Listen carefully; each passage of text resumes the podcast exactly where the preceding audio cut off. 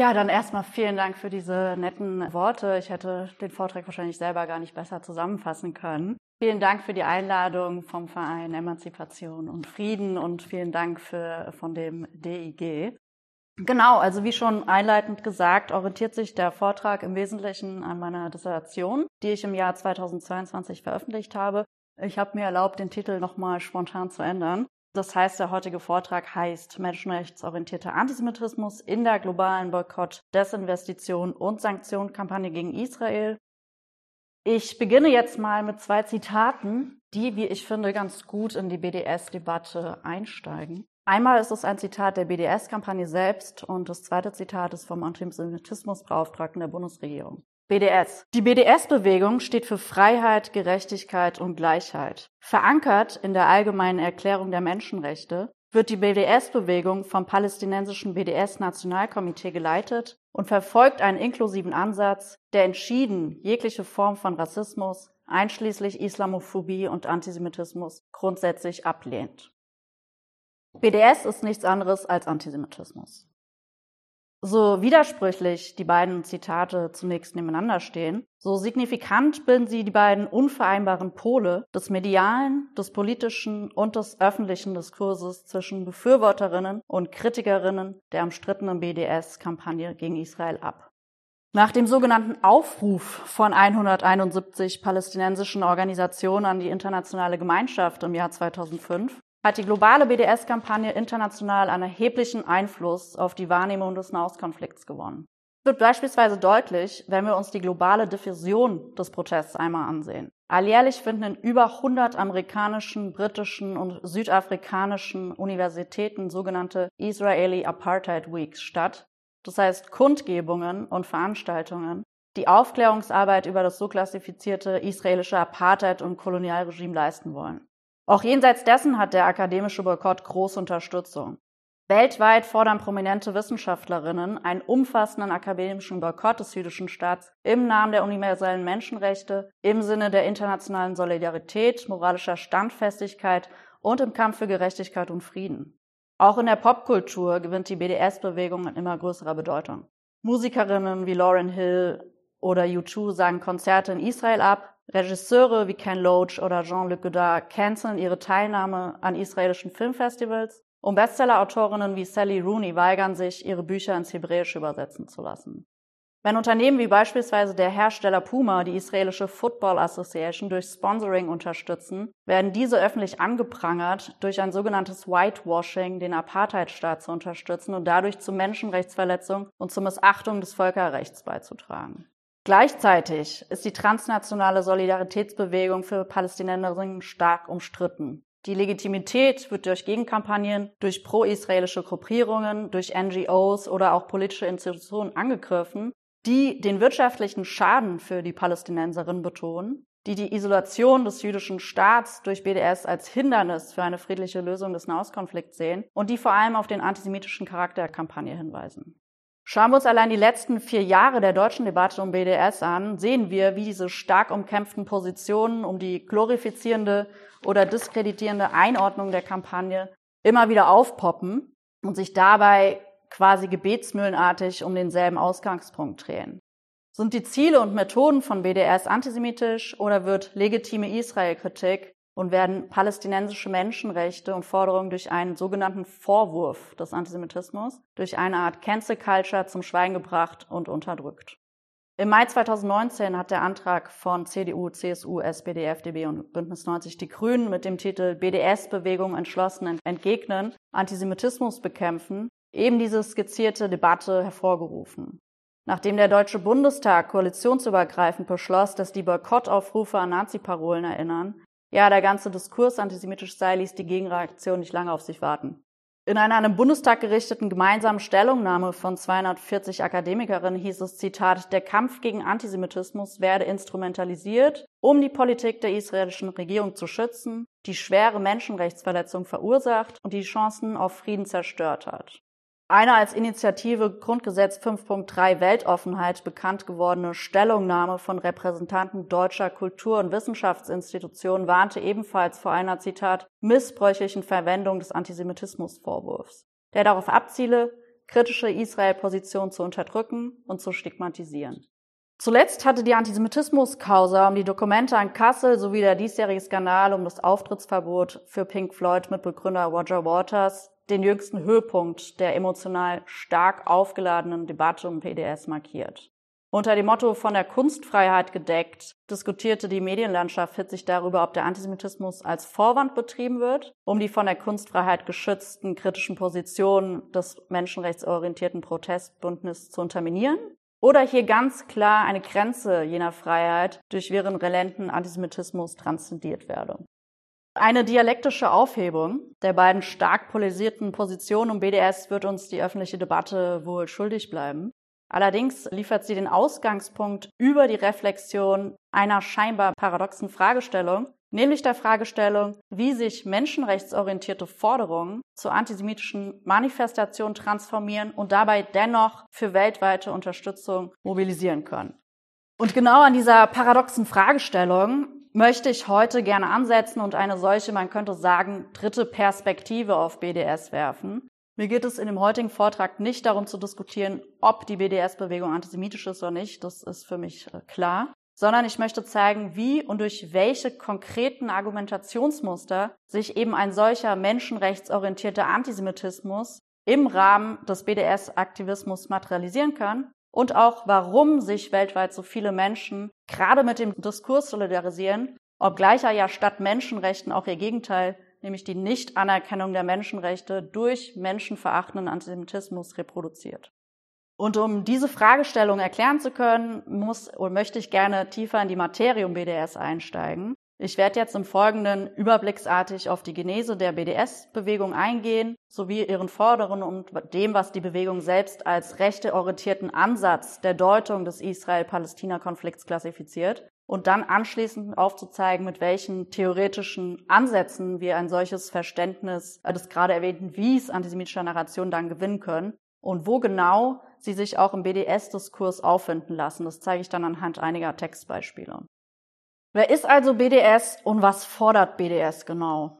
Nach ihrem Selbstverständnis zufolge hat sich das internationale Bewegungsnetzwerk offiziell 2005 durch einzelne Organisationen, Gruppierungen und Koalitionen von Palästinenserinnen gegründet, die in einem sogenannten Call an die internationale Gemeinschaft zum weltweit solidarischen Israel-Boykott anrufen. Die dahinter liegende Protestidee lässt sich dabei folgendermaßen zusammenfassen. Durch den akademischen, kulturellen und ökonomischen Boykott soll Israel auf verschiedenen Ebenen isoliert werden Desinvestitionen zielen darauf ab, ökonomischen Druck auf Unternehmen auszuüben, die von der sogenannten Besatzung, Kolonisierung und den Apartheidstaat profitieren. Und Sanktionen sind mit der Absicht verbunden, Israel zu zwingen, dem Zitat internationalen Recht und den universalen Prinzipien der Menschenrechte nachzukommen. Jetzt stellen politische und wirtschaftliche Boykottaufrufe gegenüber dem jüdischen Staat erstmal keine große Innovation im arabisch-palästinensischen Kampf gegen Israel dar. Die arabischen Boykottinitiativen richteten sich ja bereits vor der Gründung des israelischen Staats gegen die jüdische Migration nach Palästina und sind seit 1948 zum Teil bis heute noch formal in Kraft als offizielle Politik der Arabischen Liga. Der durch den BDS-Call initiierte, weltweit agierende Boykottaktivismus kann demzufolge auch als eine Art zweiter Generation Boykott klassifiziert werden, der sich durch diese politischen Forderungen nach Rechten und einer Transnationalisierungsstrategie des israelisch-palästinensischen Konflikts charakterisieren lässt. Diese beiden Merkmale stelle ich jetzt kurz vor. Omar Baguti, der Gründungsvater der Bewegung, bezeichnet den BDS-Ansatz als sogenannten rechtebasierten Ansatz und grenzt ihn scharf von einem sogenannten dialogbasierten Friedensprozess als Lösung des Nahostkonflikts ab. Damit ist gemeint, dass BDS anstelle eines politischen Programms zur diplomatischen Lösung des israelisch-palästinensischen Antagonismus die Durchsetzung dreier irreduzibler Rechte für Palästinenserinnen durch die Umsetzung des Boykotts fordert. Wir sehen also schon an dieser spezifischen Selbstausrichtung der Kampagne, dass es hier nicht um eine Kompromisslösung im Nahen Osten geht, sprich es geht nicht um die Austarierung einer Zwei-Staaten-Lösung, sondern es geht um die einseitige Durchsetzung palästinensischer Rechte durch den Boykott. Genau, in dem internationalen Aufruf zu BDS heißt es diesbezüglich, jetzt zitiere ich den BDS-Call, Inspiriert vom Kampf der Südafrikaner gegen die Apartheid und im Sinne der internationalen Solidarität, moralischer Standfestigkeit und des Widerstands gegen Ungerechtigkeit und Unterdrückung rufen wir Repräsentantinnen der palästinensischen Zivilgesellschaft, internationale Organisationen und alle rechtschaffene Menschen auf der ganzen Welt dazu auf, weitgreifend Boykott und Investitionsentzug gegen Israel durchzusetzen, ähnlich der Maßnahmen gegen Südafrika während der Apartheid. Diese gewaltlosen Strafmaßnahmen müssen so lange aufrechterhalten bleiben, bis Israel seiner Verpflichtung nachkommt, den Palästinenserinnen das unveräußerliche Recht der Selbstbestimmung zuzugestehen und zur Gänze den Maßstäben internationalen Rechts entspricht, indem es erstens die Besatzung und Kolonisierung allen arabischen Lands beendet und die Mauer abreißt, zweitens das Grundrecht der arabisch-palästinensischen Bürgerinnen Israels auf völlige Gleichheit anerkennt und drittens die Rechte der palästinensischen Flüchtlinge in ihre Heimat und zu ihrem Eigentum zurückzukehren, wie es in der UN-Resolution 194 vereinbart wurde, respektiert, schützt und fördert. Rechte einzufordern, ohne konkrete Vorschläge für deren Umsetzung zu unterbreiten, ist dabei eine zentrale strategische Ausrichtung der Bewegung. Dahinter steckt die Idee, dass die abstrakten Forderungen nach Rechten große solidarische Resonanz, moralisches Mitgefühl und Empathie schaffen denn insofern Menschenrechte und ihr Schutzgebot der individuellen Menschenwürde jedem Individuum Kraft seines Menschseins zukommen, erzeugen ihre vermeintlichen Brüche und Missachtungen solidarische Akte des Mitfühlens und Mitleidens, weil der Geltungsbereich der Universalie Mensch uns alle betrifft. Demzufolge gilt auch, je abstrakter, desto besser. Die historische Referenz des Boykottaktivismus ist der südafrikanische Boykottvorläufer. Diese im BDS-Call angeführte Inspiration des Protests hat ebenfalls eine starke Mobilisierung und Legitimationsfunktion für die BDS-Bewegung, die den palästinensischen Kampf um Rechte damit in ein antirassistisches Widerstandsframing übersetzt, das für postkoloniale, postmoderne und antirassistische Solidaritätsdiskurse anschlussfähig wird. Ich resümiere jetzt kurz. Wenn wir uns also die Selbstbezeichnung der Kampagne als globale Menschenrechtsbewegung im moralischen Kampf gegen Apartheid, für Gerechtigkeit und Frieden anschauen, erscheinen die Boykottforderungen, gerade für eine transnationale Linke, auf den ersten Blick als zu unterstützendes Unterfangen. Auf den zweiten Blick sind es jedoch genau diese menschenrechtsorientierten Forderungen und Diskurse, die nicht ohne antisemitische Narration über den jüdischen Staat und seine Bürgerinnen sowie einer Delegitimation ihrer Rechte, Ansprüche und Forderungen stattfinden kann. Und diese ambivalente Schnittstelle sprich einerseits für palästinensische Menschenrechte zu kämpfen, gleichzeitig aber Menschenrechte für Israelis zu negieren und damit Antisemitismus zu produzieren, bleibt eben für alle Unterstützerinnen oder für die Unterstützerinnen der Kampagne ein blinder Fleck, wie wir auch in der Mediendebatte sehen. Woran liegt es? Das liegt einerseits an der Form der immunisierenden Selbstidealisierung der Unterstützerin, sich gegen alle Formen der Unterdrückung, gegen Rassismus und gegen Antisemitismus auszusprechen und damit zu meinen, qua Definition nicht antisemitisch sein zu können. Andererseits liegt es auch an einem sehr prekären und wissenschaftlich unzureichenden Begriff dessen, was Antisemitismus in Bezug auf den Staat Israel ist, wie er theoretisch erklärt und empirisch identifiziert werden kann. Und auf den letzten Punkt möchte ich jetzt gerne eingehen. Die Debatte, ob BDS antisemitisch sei oder nicht, ist in einen übergeordneten Definitionskampf um die Frage eingebettet, ob es sowas wie einen anti-israelischen Antisemitismus überhaupt geben kann und wo genau die Trennlinien zwischen legitimer Kritik und anti-israelischen Antisemitismus verlaufen. In beidem, dem politischen wie dem akademischen Diskurs darüber, gibt es starke definitorische Indifferenzen über die Reichweite des Begriffs. In der wissenschaftlichen Antisemitismusforschung hat sich allerdings sowas wie ein Minimalkonsens durchgesetzt, der sich an den sogenannten 3D-Test anlehnt. Hiernach kann Israel-Kritik dann antisemitisch werden, wenn der jüdische Staat delegitimiert, wenn er dämonisiert oder mit doppelten Standards beurteilt wird. Als wissenschaftliche Kategorie ist der 3D-Test unzureichend. Seine Kriterien sind sehr vage, zu interpretationsbedürftig und stellen lediglich zu kontextualisierende Indikatoren dar, die aufzeigen, dass es eine Grenze zwischen legitimer Kritik und antisemitischem Ressentiment gibt. Wann diese Grenze jedoch genau überschritten wird, sprich wann diese Kriterien erfüllt sind, wie sie methodisch zu messen sind, wie sie empirisch zu identifizieren sind, bleibt aufgrund der starken Ungenauigkeit sehr diffus. Wie kann ich beispielsweise einen doppelten Standard konstatieren, ohne vorher Daten erhoben zu haben, der diese zweierlei Beurteilung zwischen Israel und anderen Staaten erkennbar werden lässt? Auch andere Antisemitismusdefinitionen, wie sie beispielsweise von der Europäischen Kommission oder jüngst der International Holocaust Remembrance Alliance vorgestellt werden, sind zwar politische Definitionen, sind aber für wissenschaftliche Beurteilungen kein ausreichendes Kriterium und auch nicht ausreichend, wenn es um den BDS-Diskurs geht. Deswegen schlage ich jetzt eine Alternative vor, die, wie ich hoffentlich im Verlauf des Arguments aufzeigen werde, für ein konzeptionelles Verständnis von anti-israelischem Antisemitismus und gerade auch für das spezifische Verständnis des BDS-Diskurses relevant ist.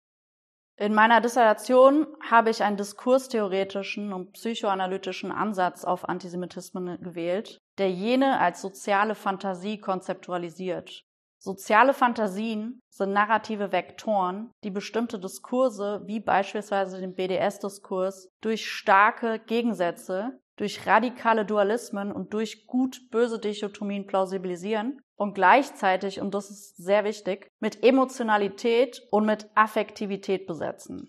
Das Grundmotiv der antisemitischen Fantasie liegt darin begründet, hinter komplexen gesellschaftlichen und politischen Entwicklungen einen konkreten Feind oder Gegner der Wir-Gruppe zu vermuten, auf den dann aggressive und destruktive Affekte projiziert werden. Das ist der Lacanche Einfluss hierbei. Wir kennen diese Mechanismen aus dem christlichen Antijudaismus, dem modernen Antisemitismus und dem NS-Rassenantisemitismus. All diese historisch unterschiedlichen Formen antisemitischer Glaubenssysteme vereint der Anspruch, die Welt durch jüdische Allmacht, Weltverschwörung, Grausamkeit kognitiv und affektiv zu erklären und zugleich das Heil der Welt von der Vernichtung des jüdischen Gegners abhängig zu machen. Jean-Paul Sartre hat auf diese Funktionsweise des Antisemitismus bereits 1944 hingewiesen. Ich zitiere. Demnach ist der Antisemitismus ein Manichäismus. Er erklärt den Lauf der Welt durch den Kampf des Guten mit dem Bösen. Zwischen diesen beiden ist kein Ausgleich möglich. Der eine muss siegen, der andere untergehen. Antisemitismus ist demzufolge zu verstehen als eine Verbindung aus Weltanschauung und Leidenschaft, als eine spezifische Art zu denken und zu fühlen. Da der Antisemitismus weder mit konkreten Verhalten von Juden und Jüdinnen zu tun hat, noch an empirische Fakten, Wirklichkeiten oder Argumente gebunden ist, kann er sich auch je nach gesellschaftlichen Bedingungen anpassen, modernisieren und als emotionales System der Welterklärung immer wieder neu artikulieren, beispielsweise auch über den Staat Israel. Das erkläre ich jetzt im kurzen ein bisschen ausführlicher. In gewisser Weise nimmt der Staat Israel auf kollektiver Ebene sieben Jahrzehnte nach seiner Gründung dieselbe Rolle des anderen ein, die die Juden Jahrtausende lang als Individuen gespielt haben und der die Zionisten eigentlich entkommen wollten. Die Judenfrage des 19. Jahrhunderts ist im 20. und 21. Jahrhundert durch die Israel-Frage ersetzt worden. Israel und Antizionismus haben die Begriffe Jude und Antisemitismus als kulturellen Code abgelöst. Dieses Zitat von Michael Brenner zeigt, dass der anti-israelische Antisemitismus als kultureller Code fungiert, der über den kommunikativen Umweg Israel und Antizionismus Antisemitismus reproduziert.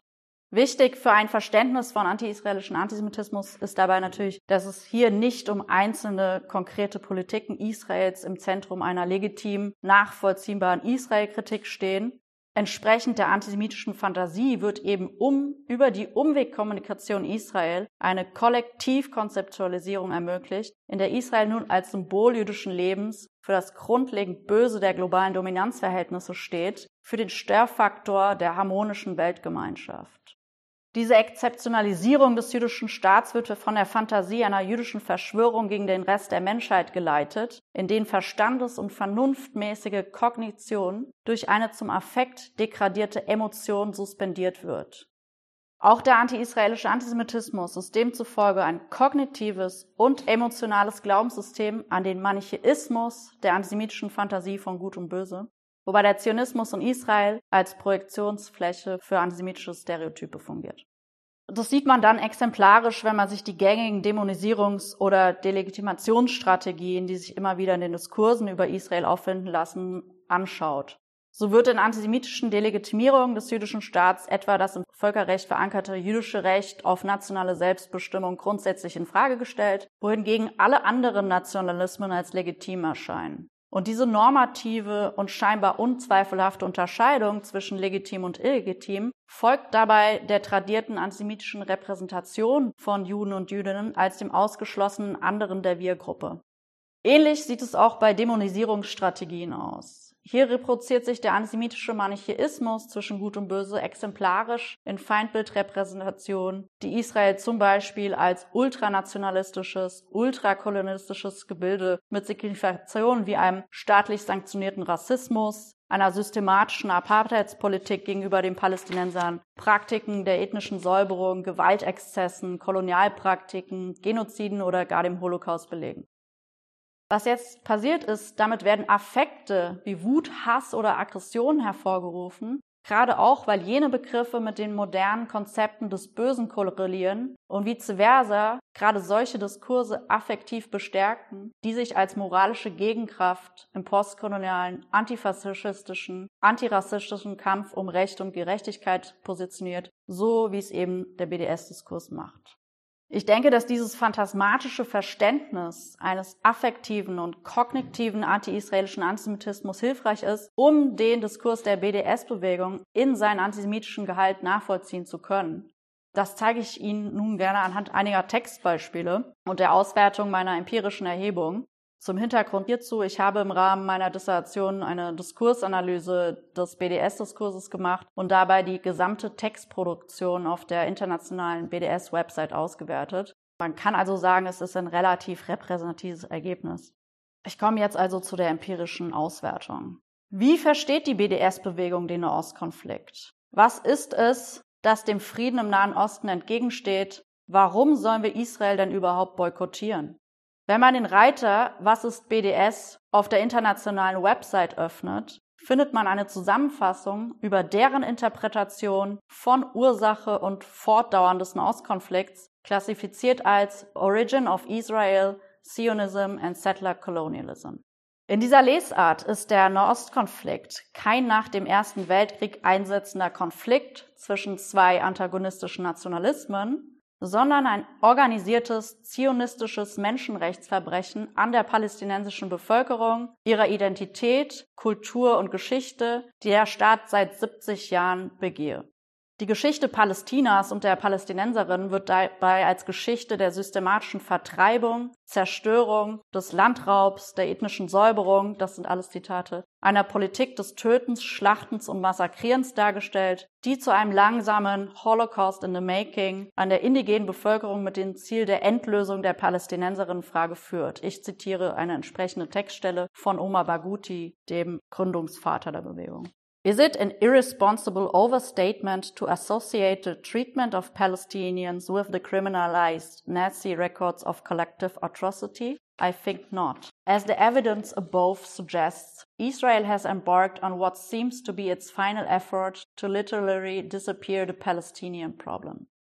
Um seine Auslöschungsmanien des palästinensischen Volks umsetzen zu können, schrecke der Staat Israel laut BDS nicht einmal davor zurück, unser aller System der Menschenrechte und des Völkerrechts zu missachten. Geleitet von der antisemitischen Fantasie jüdischer Allmacht und Weltverschwörung konstatiert BDS dabei, dass Israel für all seine Massaker, seine zahlreichen Menschenrechtsverletzungen, Völkerrechtsbrüche, Straffreiheit von der internationalen Gemeinschaft erhalte was den jüdischen Staat demzufolge zu einer, Zitat, über dem Gesetz der Nation stehenden Ausnahme, einem Paria-Staat mache, der sich allen verbindlichen Normsystemen entzieht, die fundamentalen Rechte der Menschen und ihrer Würde missachtet und damit nicht nur zur unmittelbaren Bedrohung für die viktimisierten Palästinenserinnen, sondern auch zur Antithese der gesamten Menschheit avanciert. Ich zitiere damit eine entsprechende Textstelle. 1948 saw the creation of civilization's greatest document to date, possibly the founding document of truly modern era, the Universal Declaration of Human Rights. The year also witnessed the founding of a state based on the antithesis of those values, Israel. In dieser affektgeleiteten Perspektive verkörpert Israel den radikalen Antagonisten der Menschenrechte, wodurch dem BDS-Diskurs eine enorme transnationale Anziehungskraft verliehen wird. Denn hier geht es nicht nur um die viktamisierten Palästinenserinnen, es geht um die Verteidigung unser aller System der Menschenrechte. Demzufolge bedeutet der Kampf gegen Israel für BDS auch nicht nur eine direkte Voraussetzung für Frieden, Freiheit und Gerechtigkeit für Palästinenser, nein, er bedeutet die Befreiung der gesamten Menschheit. Ich zitiere. And finally, Palestine in its confrontation with Israel represents the global confrontation with imperialism, colonialism, and injustice far beyond the Middle East. As Palestinians stand up to Israeli crimes, peace, freedom, and justice are strengthened for all people all over the world. Von einer solchen manichäischen Deutung des Nahostkonflikts ausgehend erscheint das Engagement für Palästinenserinnen als moralischer Imperativ der gesamten Menschheit als Engagement der Verteidigung unserer Werte, Moral und universalen Rechten. Die affektvermittelte Eschatologie israelischer Auslöschungsfantasien mobilisiert dabei für den leidenschaftlich geführten Protest gegen Israel und seine Verbrechen sowie für das menschliche Recht der Rechte und dessen Einhaltung für Palästinenserinnen, die gar zur Frage von Leben und Tod wird. Gewalt- und Menschenrechtsbrüche von palästinensischer Seite, israelische Konfliktperspektiven und israelische Reaktionen auf palästinensische Handlungen als Teil einer wechselseitigen Dynamik werden im gesamten BDS-Diskurs nicht erwähnt. Ich habe insgesamt über 500 Dokumente qualitativ ausgewertet. Es ist nicht nur die antisemitische Phantasmagorie über Ursache und Fortlaufenden des Nahostkonflikts, die für den BDS-Diskurs affektiv mobilisieren, es sind auch die von BDS geforderten konkreten drei Rechte, die allesamt die Aberkennung des israelischen Existenzrechts als Form eines transnationalen Solidaritätsakts verlangen. Wie bereits anfangs zitiert, fordert BDS in ihrem Gründungsmanifest von 2005 drei zentrale Kernforderungen, die durch den globalen Boykott erfüllt werden sollen. Auch wenn BDS ein dezentrales Bewegungsnetzwerk ist, das durch eine gewisse Heterogenität der internationalen Akteure gekennzeichnet ist, bekennt sich jeder, der BDS unterstützt, zu diesen drei Forderungen im BDS-Call, der quasi den gemeinsamen Nenner des Netzwerks abbildet. Alle BDS-Sympathisantinnen stimmen diesen drei Forderungen also zu, was nicht ganz irrelevant für die Einordnung des antisemitischen Charakters der Bewegung ist.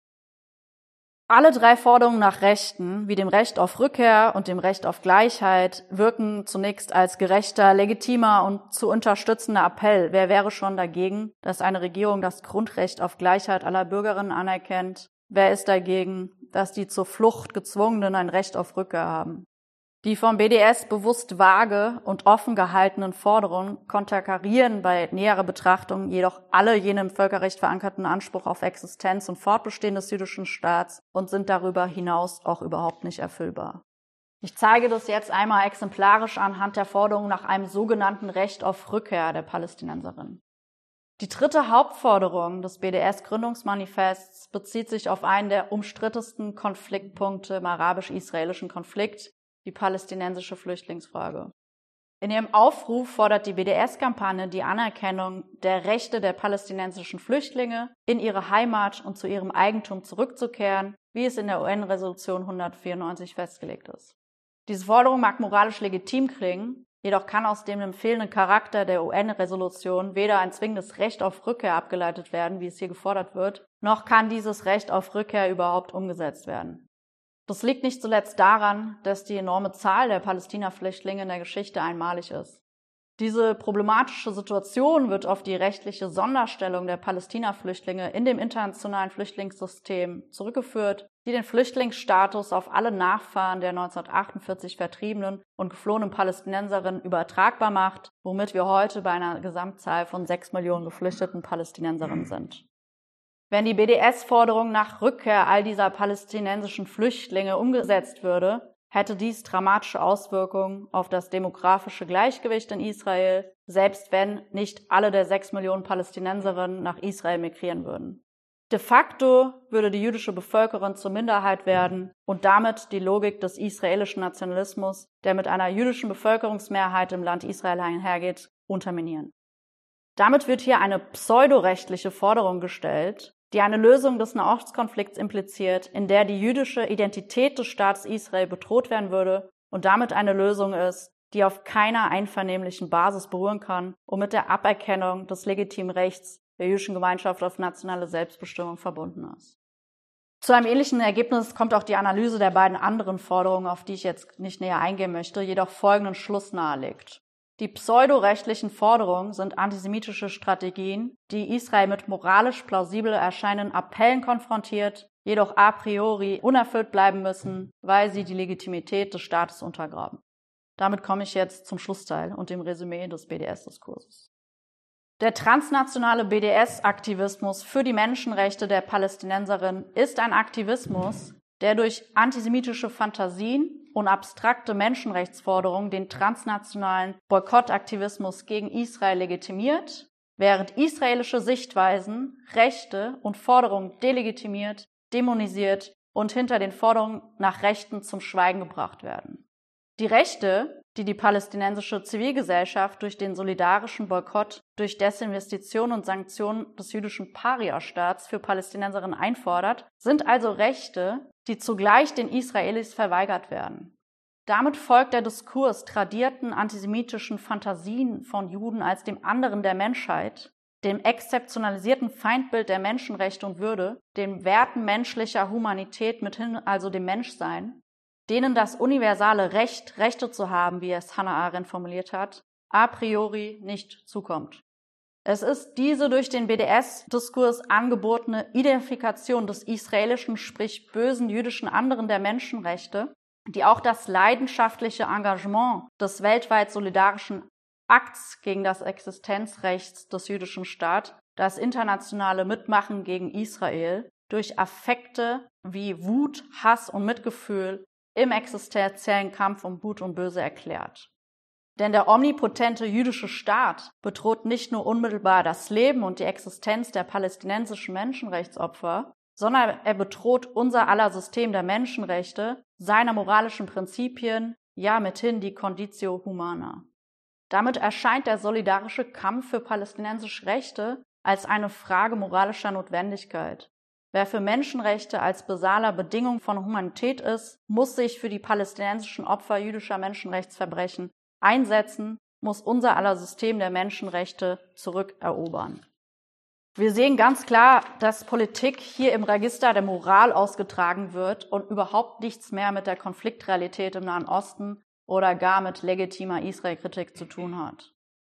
Damit beantwortet sich die eingangs eröffnete paradoxe Frage, warum sich weltweit so viele Menschen mit BDS solidarisieren, obwohl der Diskurs antisemitisch ist, nun folgendermaßen. Nicht obwohl, sondern gerade weil der BDS-Diskurs antisemitische Fantasien anbietet, kann er zu einer so starken Solidaritätsressource werden und das leidenschaftliche Engagement für das unzweifelhafte Gute gegen das uneingeschränkte Böse strukturieren. Wer sich solidarisch zu den scheinbar moralischen Forderungen von BDS erkennt, muss einsehen, dass er oder sie antisemitische Positionen reproduziert. Sich gegen alle Formen der Unterdrückung, gegen Rassismus und gegen Antisemitismus auszusprechen, immunisiert nicht gegen Antisemitismus. Vermeintlich Gutes zu wollen heißt nicht, nicht dennoch Antisemitismus zu produzieren.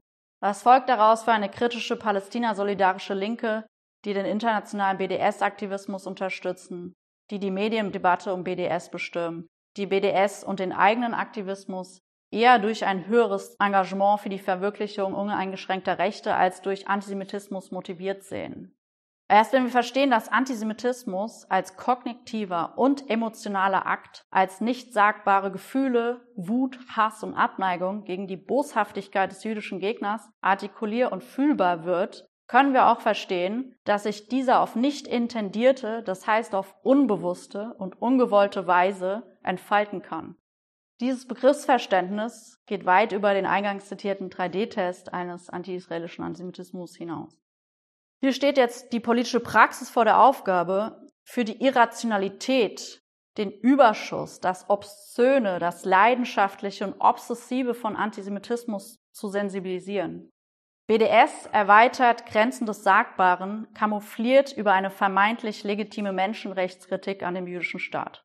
Demzufolge darf BDS nicht als bloße moralische Antwort auf den Aufruf zum Frieden der palästinensischen Zivilgesellschaft verstanden werden, Sie ist eine Bewegung, in der antisemitische Menschenrechtsdiskurse den transnationalen Solidaritätsakt gegen Israel als Symbol jüdischen Lebens legitimieren. Wer sich zu BDS bekennt, bekennt sich also zu der intendierten oder nicht intendierten Reproduktion antisemitischer Positionen. BDS zu stoppen muss Aufgabe einer kritischen politischen Gegenbewegung im Kampf um das universale Recht, Rechte zu haben, sein, das insbesondere für den jüdischen Staat im Angesicht seiner feindseligen Gegner verteidigt werden muss.